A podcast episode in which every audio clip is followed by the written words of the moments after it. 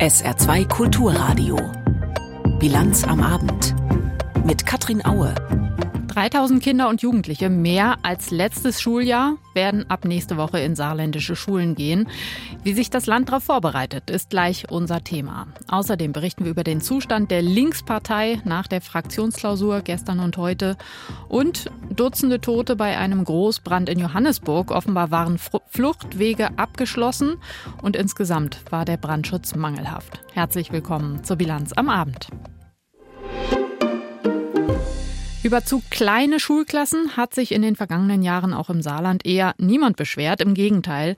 Zum Start des Schuljahrs kommende Woche dürfte sich die Situation an vielen Schulen weiter verschärfen. Mit 3000 Kindern und Jugendlichen mehr als im vergangenen Schuljahr rechnet das Kultusministerium. Ist das zu schaffen? Und wie sieht es mit der versprochenen Digitalisierung in den Schulen aus? Denise Friemann mit Antworten aus dem Sommergespräch von Kultusministerin Christine Streichert-Clivaux. Rund 123.000 Schülerinnen und Schüler gehen ab nächster Woche im Saarland wieder in die Schule. Dass die Zahl um rund 3.000 Kinder angestiegen ist, liegt laut Bildungsministerin Streichert-Clivaux von der SPD zum einen an den gestiegenen Geburtenzahlen, aber auch an der Migration aus Kriegs- und Krisengebieten. Ein Grund mehr, den bereits seit Jahren bestehenden Lehrkräftemangel zu bekämpfen. Die Ministerin will deshalb einen Fünf-Punkte-Plan umsetzen und unter anderem die Ausbildung praxisorientierter gestalten. Denn immer wieder brechen angehende Lehrerinnen und Lehrer ihre Ausbildung schon während des Studiums ab. Aus unterschiedlichen Gründen, oftmals aber, weil sie erkennen, dass sie eine andere Erwartung vielleicht an den Beruf haben oder dass sie mit den Anforderungen nicht zurechtkommen. Und für mich ist es wichtig, dass wir bereits im Studium die Praxiserfahrung auch äh, erhöhen. Das kann man durch die Stärkung der Praxis Praxisorientierung während des Studiums machen, durch eine Profilierung von Schulstandorten, die in der Ausbildung als sogenannte Ausbildungsschulen noch mal ein besonderes Gewicht kriegen. Aktuell gibt es diese Ausbildungsschulen noch nicht. Man sei aber gerade in Gesprächen mit Verbänden und den Schulen selbst. Langfristig könne sich Streichert-Clivaux auch einen Wechsel des Systems weg vom Staatsexamen und hin zu einem Bachelor-Master-Abschluss für Lehrkräfte vorstellen. Weil das eine andere Form der Durchlässigkeit im Studium noch mal möglich macht auch von äh, Menschen, die sich äh, während des Studiums vielleicht dann doch entscheiden, in ein Lehramtsstudium zu wechseln. Dieses Thema sei auch bei der Kultusministerkonferenz sehr präsent und werde gerade wissenschaftlich geprüft. Aus- und Weiterbildungsangebote, nicht nur für angehende Lehrerinnen und Lehrer, sondern auch für solche, die schon jahrelang im Dienst sind, sollen in Zukunft gebündelt an einem sogenannten Bildungscampus angeboten werden. Der soll ab morgen an den Start gehen, zumindest formell. Um die angehenden Lehrkräfte auch während ihrer Ausbildung besser zu unterstützen, soll es außerdem ein Mentoring-Programm geben. Aber das alles, so die Ministerin, werde wahrscheinlich nicht reichen, um komplett auf Quereinsteiger zu verzichten. Besonders bei den MINT-Fächern und den künstlerisch-musischen Fächern sei die Personalsituation angespannt. Auch hier soll der Bildungscampus bei der Qualifizierung helfen. Und auch für die Schülerinnen und Schüler ändert sich im kommenden Schuljahr einiges. Das lange geplante Pflichtfach Informatik wird ab nächster Woche an allen Gemeinschaftsschulen und Gymnasien ab der siebten Klasse unterrichtet. In Zukunft sollen aber auch Grundschülerinnen und Grundschüler ab der dritten Klasse schon erste Erfahrungen mit Tablets machen. Wir wissen natürlich, dass es an den Grundschulen äh, vor allem mal darauf ankommt, äh, dass Kinder lesen, schreiben und rechnen können. Trotzdem, glaube ich, hat die digitale Bildung da auch ihren ganz wichtigen Stellenwert und ein früher Einstieg in die Nutzung und vor allem auch äh, sinnvolle Nutzung ist an der Stelle ganz wichtig. Die Tablets sollen erstmal, und das ist der Unterschied zu den weiterführenden Schulen, nur im Unterricht eingesetzt werden und in der Schule verbleiben. Zusammen mit der Universität des Saarlandes prüft das Bildungsministerium, ob die Tablets in Zukunft auch zu Hause genutzt werden können. Neues von den saarländischen Schulen kurz vor Beginn des Schuljahrs von Denise Friemann. Jetzt Neues vom saarländischen Arbeitsmarkt. Deutlich mehr Menschen haben sich diesen Monat arbeitslos gemeldet. Die Quote liegt jetzt bei 7,0 Prozent. Ein Grund ist, dass Unternehmen weniger offene Stellen gemeldet haben. Außerdem sind in den vergangenen Wochen Maßnahmen und Sprachkurse zu Ende gegangen und nicht alle Betroffenen haben sofort einen Job gefunden. Aber es geht auch andersrum, besonders im Bereich Ausbildung. Da gibt es Ausbildungsplätze, aber oft keine Bewerber. Jimmy Boot hat sich umgesehen, was das für Betriebe bedeutet. Die Firma Rollladen Kessler in Duttweiler. Drei Azubis hat sie dieses Jahr eingestellt, die Suche war aber nicht einfach. Zwei von ihnen haben erst kurzfristig unterschrieben. Der Betrieb muss bei der Suche neue Wege gehen, sagt Geschäftsführer Tim Alt. Zum einen natürlich digitale Welt, äh, in Social Media mit reinzugehen, Internet mit reinzugehen, ähm, YouTube was zu machen. Da stellen wir uns jetzt als, als Firma Kessler gerade komplett neu auf, um da äh, wirklich auch, auch an junge Zielgruppe anzusprechen Großer Punkt bei uns im Haus ist die Mitarbeiterempfehlung. Ähm, Viele von unseren Mitarbeitern haben wir tatsächlich bekommen darüber, dass bestehende Mitarbeiter äh, jemanden kannten und den hier vorgeschlagen haben. Das Saarland-Modell quasi. Man kennt einer, wo einer kennt. Eine weitere Schwierigkeit für die Firma Kessler, der Beruf Rollladen- und Sonnenschutzmechatroniker, ist wenig bekannt. Jonas hat ihn trotzdem für sich entdeckt. Bei ihm war allerdings erst vor kurzem klar, dass er nicht mehr weiter zur Schule geht, sondern eine Lehre beginnt. Und habe dann im Handwerk Ausbildung gesucht, habe zum Teil aber auch keine Antworten mehr bekommen, als es schon sehr spät war. Und dann habe ich äh, Kessler gefunden. Ich habe angerufen und zwei, drei Tage später hatte ich direkt ein Vorstellungsgespräch. Der Ausbildungsmarkt wandelt sich. Viele Stellen sind offen, die Bewerber knapp. Diesen Eindruck schildert Geschäftsführer Alt. Als ich anfing, war es wirklich noch so, dass man mehrere Bewerbungen äh, gesammelt hat und sich dann die besten oder die, die geeignetsten rausgesucht hatte. Aber das ist heute äh, leider nicht mehr so. Wenn eine Bewerbung da ist, dann sollte man schon relativ schnell reagieren, damit der Bewerber oder die Bewerberin nicht schon vom Markt ist, bevor man überhaupt angerufen hat. Der demografische Wandel macht sich bemerkbar. Die geburtenstarken Jahrgänge der 50er und 60er Jahre gehen in Rente, aber deutlich weniger junge Menschen strömen auf den Arbeitsmarkt, um sie zu ersetzen. Ein Problem für viele Unternehmen, sagt die Leiterin der Regionaldirektion der Arbeitsagentur, Heidrun Schulz. Nun, es ist so, dass wir deutlich, deutlich mehr Stellenmeldungen von Anfang an hatten am Ausbildungsmarkt, als wir Bewerber und Bewerberinnen hatten. Und jetzt sind noch einige dabei, die suchen. Äh, es sind im Übrigen ganz wenige Berufe, in denen wir mehr Bewerber und Bewerberinnen haben, als wir Stellen haben. Wir rechnen auch noch damit, dass sich noch enorm viel tut in den nächsten Wochen. In der IT etwa, in der Softwareentwicklung oder im Mediendesign gäbe es mehr Bewerber als Stellen zu besetzen sind, aber gerade im verarbeitenden Gewerbe, im Handwerk und in Hotels und Gaststätten wird händeringend nach Nachwuchs gesucht. Über den Ausbildungsmarkt im Saarland hat Jimmy Boot berichtet. Ein Spitzenjob in der Politik ist gar nicht so leicht zu ergattern, aber manchmal ist es noch schwieriger, einen Spitzenjob in der Politik wieder loszuwerden. Das haben gestern die linken Fraktionschefs Mohamed Ali und Bartsch bei der Fraktionsklausur erfahren. Eigentlich wollten sie nämlich ihr Amt aufgeben, aber es gibt nach Parteiangaben keine Interessenten für die Nachfolge. Deshalb wurde gestern beschlossen, die Neuwahl ist auf unbestimmte Zeit verschoben. Das war wichtigster Programmpunkt der Klausur gestern. Was heute Thema war, berichtet Uli Haug. Haushalt, Kliniksterben und Rente. Neben Personalfragen hat sich die Linke auf ihrer Klausurtagung auch mit Sozialpolitik beschäftigt. Vor der kommenden Haushaltswoche hat sie die Sparpläne der Bundesregierung analysiert. Danach fällt das Fazit der Fraktionsvorsitzenden Amira Mohamed Ali deutlich aus. Wir kommen zum klaren Ergebnis, dass dieser Haushalt ein Haushalt des Stillstand ist und das ist eigentlich noch geschönt. Eigentlich ist es ein Haushalt des Rückschritts. Konkret wirft die Linke beispielsweise Gesundheitsminister Lauterbach vor, mit seiner Krankenhausreform die Versorgung der Bevölkerung in Frage zu stellen. Statt Kliniken zusammenzulegen und bestimmte Leistungen nur noch zentral anzubieten, will die Linksfraktion die Defizite der Krankenhäuser mit Steuergeld ausgleichen. Außerdem fordert sie ein Investitionsprogramm für Krankenhäuser. Ebenfalls hart kritisiert Co-Fraktionschef Dietmar Bartsch, SPD und Grüne für die geplante Kindergrundsicherung. Ich will sowohl Grüne als auch SPD daran erinnern, was sie in der letzten Legislatur als Vorschlag unterbreitet haben. Das, was jetzt kommt, hat nichts damit zu tun. Und ehrlich gesagt wird jetzt über vieles geredet. Ich würde gerne mal einen Gesetzentwurf sehen, was dann real passieren soll. Das war nach dem Koalitionsvertrag das größte sozialpolitische Vorhaben. Real ist das eine Nullnummer geworden. Nach der zweitägigen Klausur sieht Dietmar Bartsch seine Fraktion in einer stabilen Seitenlage. Jetzt werde man daran arbeiten, dass die Linke wieder auf die Erfolgsspur kommt. Gestern war entschieden worden, die für Montag geplante Neuwahl der Fraktionsspitze zu verschieben.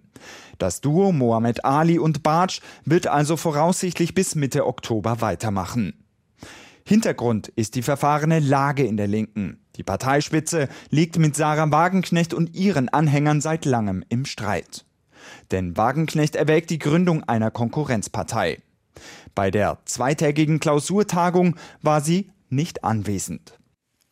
Die Lage der Linken ist auch nach zwei Tagen Fraktionsklausur gar nicht so gut, sieht nicht gut aus, so sehr nicht gut, dass Führungspersonal der Partei mittlerweile Vergleiche aus der Notfallmedizin benutzt. Dazu der Kommentar von Mario Kubina. Bei der stabilen Seitenlage wird ein Patient so positioniert, dass die Atemwege frei bleiben. So will man verhindern, dass der Betroffene am eigenen Erbrochenen erstickt.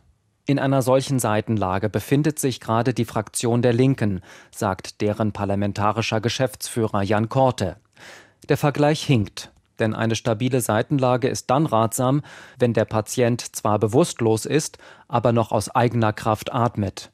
Allerdings, die Linke im Bundestag ist längst ein Fall für die Intensivstation. Formal haben die 39 Abgeordneten noch einen Vorstand. Tatsächlich klafft aber eine große Lücke. Erst hat Amira Mohammed Ali ihren Rückzug von der Fraktionsspitze angekündigt, aus Frust über den Umgang des Parteivorstands mit Sarah Wagenknecht. Dann gab auch der bisherige Co-Chef Dietmar Bartsch bekannt, dass er bei der geplanten Neuwahl des Fraktionsvorstands nicht mehr zur Verfügung steht. Was folgte, war eine fieberhafte Kandidatensuche. Inzwischen steht fest, es gibt unter den Abgeordneten der Linken niemanden, der erstens den Job übernehmen will und zweitens mit den nötigen 20 Stimmen rechnen könnte. Deshalb machen Mohammed Ali und Bartsch erstmal doch weiter. Schon vor elf Jahren hat Gregor Gysi beklagt, es gebe Hass in der Fraktion. Damals lagen ostdeutsche Pragmatiker und westdeutsche Vertreter der reinen Lehre über Kreuz. Seitdem ist es nicht besser geworden, auch wenn die Konfliktlinien heute anders verlaufen. Auf der einen Seite Wagenknecht und ihre Leute, auf der anderen Seite die sogenannten Bewegungslinken um Parteichefin Janine Wissler. Und dazwischen die, die vom ewigen Lagerkampf nur noch genervt sind. Zu dieser letzten Gruppe gehören nicht nur Abgeordnete der Linken, sondern sehr wahrscheinlich auch viele ihrer bisherigen Wähler. Anders lassen sich die miserablen Umfragewerte nicht erklären. Doch die Linke kreist weiter um sich selbst und taumelt allmählich einer Spaltung entgegen. Ob und wann das Szenario eintritt, hängt einzig davon ab, wie sich Wagenknecht entscheidet. Dass sich in dieser Lage niemand um den Fraktionsvorsitz reißt, ist klar. Aber dass sich in einer Gruppe von 39 Parlamentariern überhaupt niemand findet, der aus Verantwortungsgefühl ein Risiko für die eigene Karriere eingeht, das zeigt, die Linke im Bundestag hat sich selbst aufgegeben. Sie atmet nicht mehr und da hilft auch keine stabile Seitenlage. Die Meinung von unserem Hauptstadtkorrespondenten Mario Kubina. Ein Großbrand mit vielen Toten in Johannesburg ist gleich unser Thema, nach dem wichtigsten des Tages in Kürze von Peter Weizmann. In der Affäre um ein antisemitisches Flugblatt lehnt der Chef der Freien Wähler, Aiwanger, einen Rücktritt ab.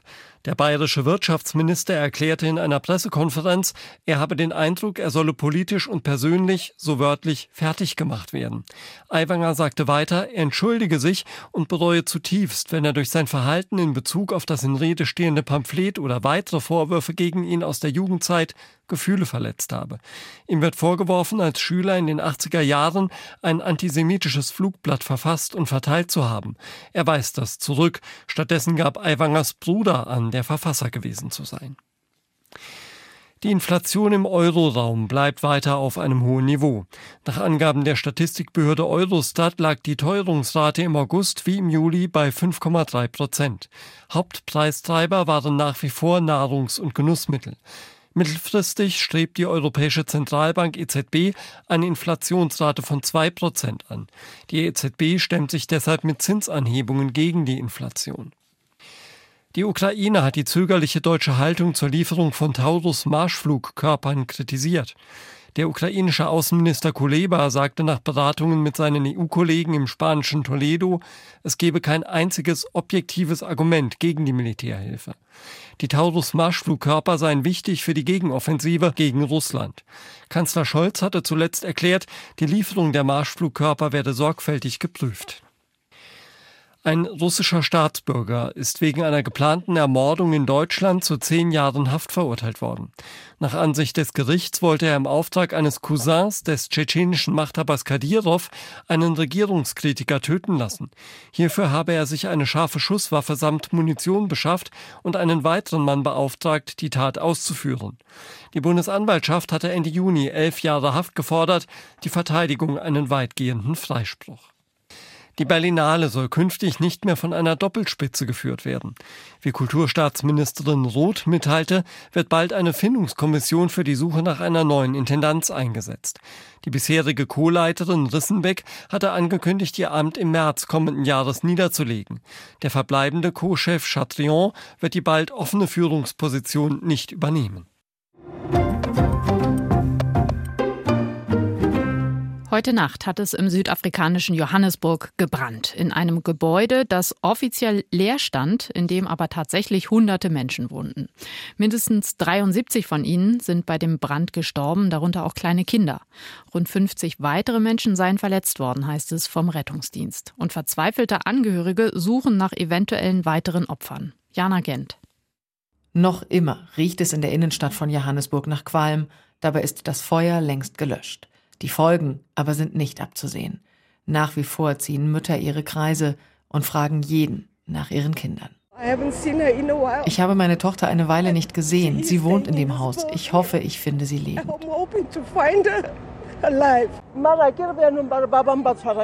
Ich will meinen Sohn finden. Ich will doch einfach nur wissen, wo er ist. Die Angst und Sorge ist ihnen ins Gesicht geschrieben. So viele Tote auf einmal, sagt einer der Feuerwehrmänner, habe er in 23 Berufsjahren nicht gesehen. Das Feuer war mitten in der Nacht ausgebrochen, aus noch ungeklärter Ursache. Die Stadt Johannesburg ist geschockt. Auch Kenny Gonene, der zum Stadtrat gehört. Es gibt keinen Strom hier, es gibt keine Fluchtwege. Illegal wurde alles gegen Einbrecher gesichert, überall waren Gitter. Dass Menschen gestorben sind, liegt doch daran, dass an jeder Tür diese Eisengitter sind, weil es sonst keine Sicherheit gibt. Menschen saßen in der Falle, als sie flüchten wollten. Obdachlose waren es nicht, die in dem Gebäude lebten, obwohl es als Obdachlosenunterkunft galt. Einer der Nachbarn sagte der ARD, die Menschen hätten 1300 Rand im Monat an eine Frau gezahlt, deren Identität er nicht kannte. Diese Miete entspricht umgerechnet derzeit etwa 65 Euro. Das ist sehr viel Geld für arme Menschen. An die Stadt zahlen sie es nicht, obwohl das Gebäude im Besitz von Johannesburg ist. Ein Mann sagt nur, ich weiß, dass hier Syndikate das Sagen haben. Die Rede ist von sogenannten gekidnappten Gebäuden, die offiziell leer stehen, aber illegal von jemandem übernommen werden. Das ist Praxis in Johannesburg. Schätzungen zufolge gibt es hunderte Gebäude, um die sich die Stadt nicht kümmert oder kümmern kann und die so genutzt werden. Das hat viele Gründe. Mangelndes Geld, oft wechselnde kommunale Regierungen, keine Konzepte dafür. Auch Andrew Murray war am Ort des Geschehens, ein anderer Stadtrat. Er sagt, wie das Gebäude genutzt wurde, ist illegal. Es ist kein Wohnhaus, es ist ein Bürogebäude. Da waren mal Büros drin. Die Verantwortung dafür liegt bei der Stadt. Es gibt aber auch das große Problem, dass so viele Menschen hierher strömen und die Versorgung mit Unterkünften ist schlecht. Es gibt nicht genug Wohnraum, um alle unterzubringen, die hierher kommen und Arbeit suchen. Auch die Provinz und der Staat versagen dabei. Also versagen ist das ohne Zweifel. Unter den Toten sind auch sieben Kinder. Das jüngste von ihnen war eineinhalb Jahre alt. Anwohner wie Mike Moyo, der im Haus gegenüber wohnt, erzählen von schrecklichen Szenen in der Nacht. One of the guys who came out, was just einer der Männer, die aus dem Haus gelaufen kamen, hatte nur seine Unterhose an. Ich rannte nach Hause und holte Kleidung, um ihn zu bedecken. Dann habe ich nach Hilfe gesucht. Der Mann war so außer sich. Er weinte nicht wegen seiner Verbrennungen. Ich bin kein Arzt, aber am ganzen Körper waren Brandwunden. Er weinte wegen der Frau und des Babys, die er im Zimmer zurückgelassen hatte.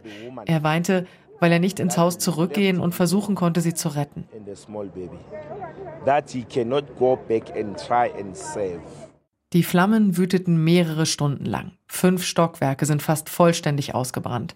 Die Überlebenden werden in verschiedenen Krankenhäusern behandelt. Die Ursache des Feuers steht nach wie vor nicht fest. Was es aber ausgelöst hat, sind Diskussionen über Missstände in Johannesburg. Vor einem Jahr hat Russland seine Gaskunden in Europa ganz schön auf Trab gehalten. Den ganzen Sommer über drosselte Gazprom immer wieder die Gaszufuhr über die Pipeline Nord Stream 1. Mal war angeblich eine fehlende Turbine aus Kanada der Grund, mal waren es Wartungsarbeiten, dann ein Ölleck in einer Kompressorstation. Heute vor einem Jahr floss dann zum bislang letzten Mal Erdgas durch die Ostseeleitung. Dann hat Gazprom den Hahn endgültig zugedreht. Aber Flüssiggas aus Russland kommt sehr wohl in die Europäische Union, sogar in Rekordmengen, zum Beispiel nach Deutschland. Andreas Meyer-Feist hat recherchiert. Flüssiggas, kurz LNG, hat Zukunft für Olaf Scholz. Das bekräftigte der Bundeskanzler unlängst bei einem deutsch-belgischen Energiegipfel in Seebrügge, einer der wichtigsten Drehscheiben für Flüssiggas überhaupt. Und da werden wir jetzt überall Kapazitäten aufbauen, die auch dazu beitragen, dass wir russisches Gas ersetzen können über LNG-Importe. In diesem Jahrzehnt könnten knapp 240 Milliarden Kubikmeter amerikanisches Flüssiggas nach Europa geliefert werden. 90 Prozent der russischen Gasimporte vor dem Lieferstopp, rechnet die Deutsche Industrie- und Handelskammer vor. Und schon jetzt habe sich die Gasabhängigkeit von Russland nach dem Umstieg auf Flüssiggas halbiert, sagt die Statistikbehörde Eurostat.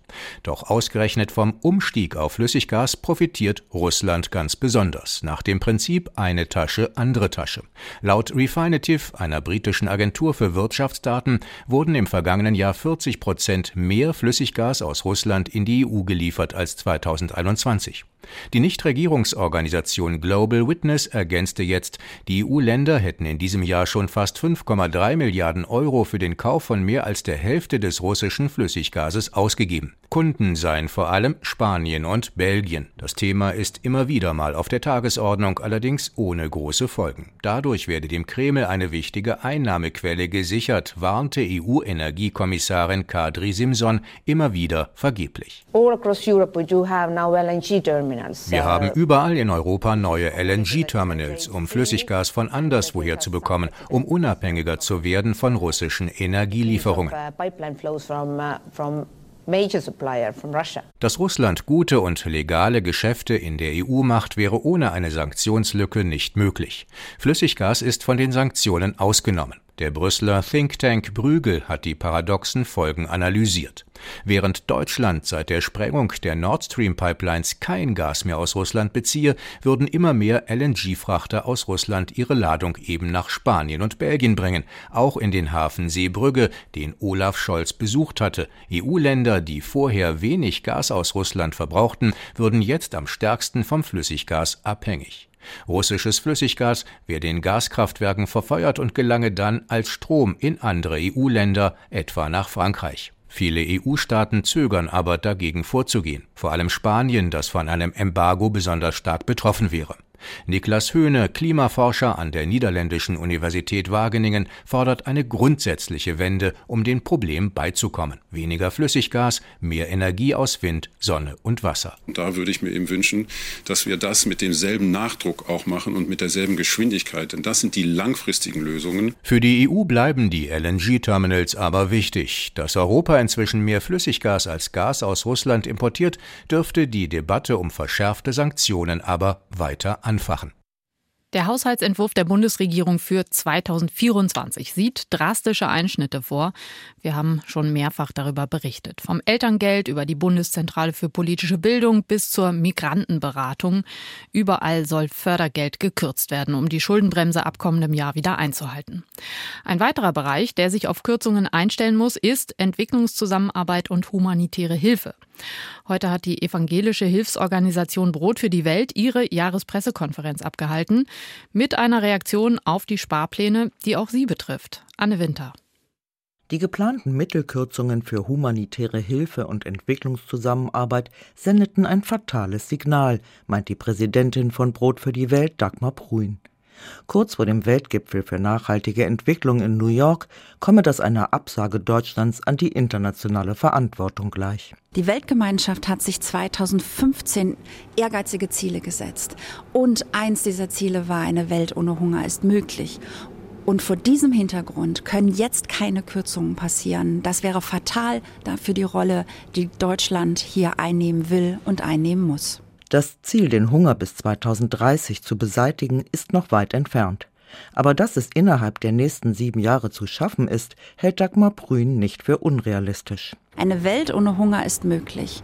Wir produzieren heute schon das 2,5-fache an Kalorien, was wir bräuchten, um alle satt zu bekommen. Viel zu viel landet jedoch im Tank und viel zu viel landet im Trog. Statt Getreide als Kraftstoff und Tierfutter zu nutzen, sollten lieber Getreidevorräte angelegt werden, um Menschen in einer akuten Notlage schneller und günstiger helfen zu können.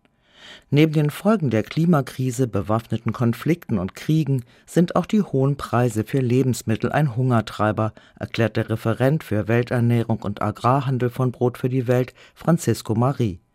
Der russische Angriffskrieg auf die Ukraine hat nicht nur die Getreidepreise in die Höhe getrieben. Ein großes Problem beim Getreide ist aber nicht das Korn selber, sondern der Dünger.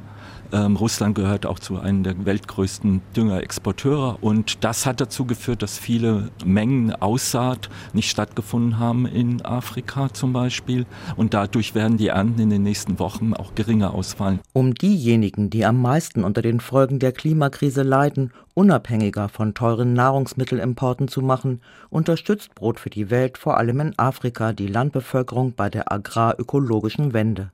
In seinen Projekten berät das evangelische Hilfswerk zum Beispiel Kleinbauern, wie sie heimische Gemüse- und Getreidesorten anbauen können, die einem veränderten Klima angepasst sind. Sollte die Bundesregierung, wie im Haushaltsplan vorgesehen, im nächsten Jahr die Mittel auch für Brot für die Welt kürzen, hätte das unmittelbare Konsequenzen, sagt Dagmar Prün. Kürzungen im Etat heißt, dass wir weniger Projekte mit den Menschen vor Ort durchführen können.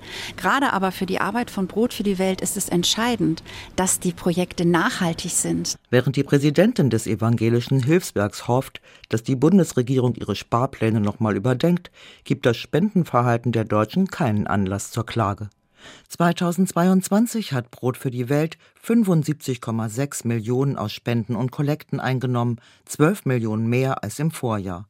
Insgesamt konnten letztes Jahr 291 Millionen Euro für Hilfsprojekte ausgegeben werden. Und auch die Saarländerinnen und Saarländer haben 2022 mehr gespendet als im Jahr zuvor. 287.356 Euro gingen aus dem Saarland an Brot für die Welt. Die Sportstiftung Saar unterstützt elf saarländische Kandidatinnen und Kandidaten für, Olympi für, die Olympischen Spiele in Paris. Heute wurden die Auserwählten vorgestellt. Alle elf erhalten monatlich eine Förderung, um ihre Trainingslager und Wettkämpfe zu finanzieren. Ein Beitrag von Stefan Hauch, gesprochen von Daniel Schlemper. In einem Jahr sind die Olympischen Spiele von Paris schon wieder Geschichte. Sie enden am 11. August 2024. Elf Sportlerinnen und Sportler aus dem Saarland haben Chancen dabei zu sein. Sie werden von der Sportstiftung Saar bis August 2024 mit monatlich 1000 Euro unterstützt. Das Geld kommt von den Förderern der Stiftung, Unternehmen aus dem Land, dem Landessportverband und dem Innenministerium. Die Athleten, das sind der bereits qualifizierte Triathlet Tim Hellwig, Tischtennisstar Patrick Franziska, die Badminton-Asse Isabel Lohau und Marvin Seidel, Marathonläufer Richard Ringer oder die Paraathleten Boris Nikolai und Nicole Nikolajczyk. Sie alle haben jetzt deutlich weniger Sorgen bei der Finanzierung ihrer Vorbereitung. Professor Klaus Steinbach ist der Vorsitzende der Sportstiftung und traf auf offene Ohren bei der Sponsorensuche. Es gibt uns zum einen den Spielraum, unsere Athleten mit dieser monatlichen Prämie zu unterstützen. Und gleichzeitig haben wir aber auch noch Reserven, um das eine oder andere, was außer der Reihe irgendwann mal nötig wird, auch auf Antrag und nach Rücksprache mit den Athleten noch mitzutragen. Und äh, wir sind dafür gerüstet, unseren Sportlern ausreichend genug Rückenwind zu geben. Trainingslager müssen finanziert werden, Reisen, Hotels. Die nationalen Sportverbände zahlen nicht alles. Und deswegen sind die Gelder der Sportstiftung sehr willkommen, um ein vernünftiges Gesamtpaket schüren zu können. Unsere Athleten bekommen ja parallel zu der Sportstiftung Saar auch noch Unterstützung aus der Stiftung Deutsche Sporthilfe. Und dadurch ergänzt sich das Ganze. Und das macht sie von zusätzlichen Geldverdienen während der Olympiavorbereitung jetzt unabhängig. Und äh, das ist ja unser Ziel gewesen, dass sie sich voll und ganz auf diese Spiele vorbereiten können. Nicht alle der elf Kandidaten werden sich qualifizieren können. Und ob die, die dann in Paris dabei sind, auch erfolgreich sein werden, das ist fraglich. Aber es gibt schon Hoffnungsträger. Patrick Franziska ist auf jeden Fall im Team ein Medaillenkandidat mit seinen Teamkameraden. Aber wir hoffen, dass auch seine Entwicklung noch so weit weitergeht, dass er so weit wie möglich auch im Einzelnen nach vorne kommen kann. Das Projekt läuft und ist übrigens offen für weitere Sportlerinnen und Sportler, die in den kommenden Monaten mit herausragenden Leistungen zum Kreis der Geförderten hinzukommen können. Zum Wetter im Saarland. Der Tag geht wolkenverhangen zu Ende. Auch die Nacht kann regnerisch werden. Morgen erstmal dicht bewölkt und regnerisch, aber ab dem Nachmittag lockert es auf. Dann ist es tendenziell trocken bei Höchsttemperaturen zwischen 20 Grad in Bliesen und 24 Grad in Dillingen. Am Samstag ein Mix aus Sonne und Wolken. Meist bleibt es trocken und es wird wieder deutlich wärmer. Bis 28 Grad am Samstag und ganz ähnlich wieder weitgehend trocken und bis 28 Grad warm am Sonntag. Das war die Bilanz am Abend. Mein Name ist Katrin Aue. Ich wünsche einen sehr schönen Abend. Tschüss.